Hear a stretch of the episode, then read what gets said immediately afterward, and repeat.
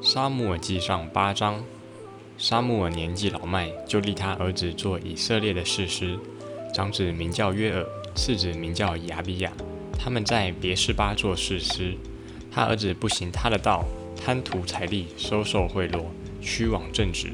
以色列的长老都聚集，来到拉玛见沙漠，对他说：“你年纪老迈了，你儿子不行你的道，现在求你为我们立一个王治理我们，像列国一样。”萨穆尔不喜悦，他们说立一个王治理我们，他就祷告耶和华。耶和华对萨穆尔说：“百姓向你说的一切话，你只管依从，因为他们不是厌弃你，乃是厌弃我，不要我做他们的王。自从我领他们出埃及到如今，他们常常离弃我，侍奉别神。现在他们向你所行的，是照他们素来所行的，故此你要依从他们的话。”只是当警戒他们，告诉他们将来那王怎样管辖他们。沙穆尔将耶和华的话都传给求他立王的百姓，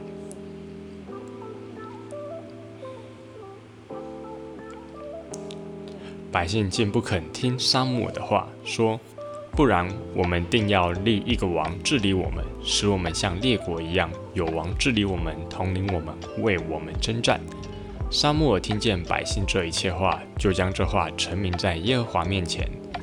耶和华对沙穆尔说：“你只管依从他们的话，为他们立王。”沙穆尔对以色列人说：“你们各归各城去吧。”大家好，欢迎来到大一小 T 进行式，我是大一。今天要来分享第三个圣经旧约人物，那就是最后的士师，也开启了以色列列王时代的沙穆尔。沙漠的出生也是相当的不容易，可以说是他妈妈哭求祷告出来的。神情之恳切，甚至连前任的士师兼祭司以利都很傻眼。而沙漠尔出生后，就被他妈妈献为拿细尔人，送到以利家，受到了良好的训练。当然，也因为他很讨神喜悦，于是后来他就取代以利成为士师了。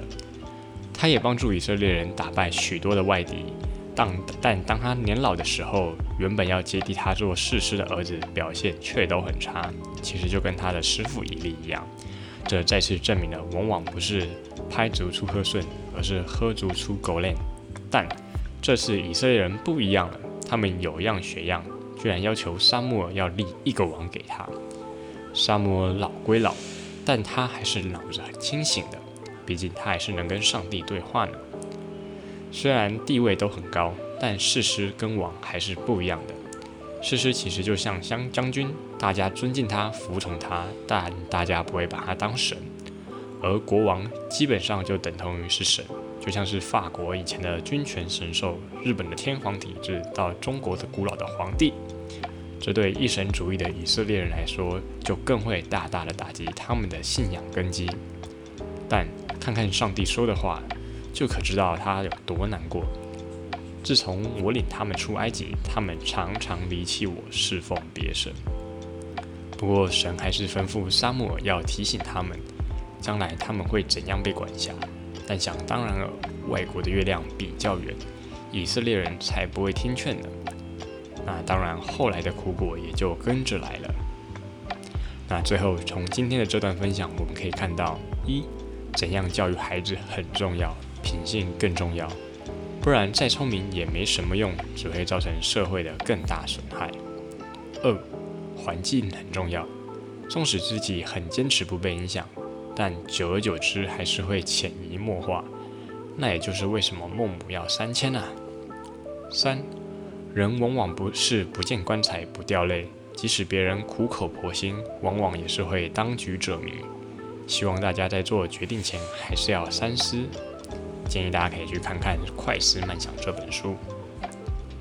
小知识时间，在圣经旧约中，以色列的发展从上集的亚伯拉罕送耶和华呼召，到迪士尼的动画的埃及王子，那之后就是士师兴起的时代，最后则是大家比较知道的列王时代，也就是大家知道的大卫、所罗门他们。相信大家对于士师是比较相对陌生的。那可以说是以色列人的黑暗时期。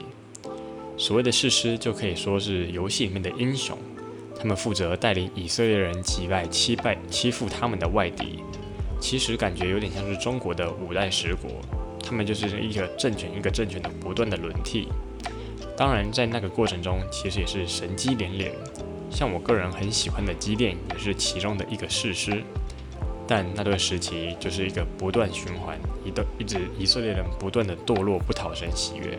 接着就是神兴起列国攻击以色列，再来以色列就哭求上帝的拯救，后来就兴起士师来拯救以色列。但是获得拯救之后，又不断重新堕落的一个悲惨的循环。工商时间，大家听得还满意的话，欢迎分享加订阅。如果大家有什么问题或想法，也欢迎到 IG 或 Apple Car Podcast 留言哦。谢谢大家，大家拜拜。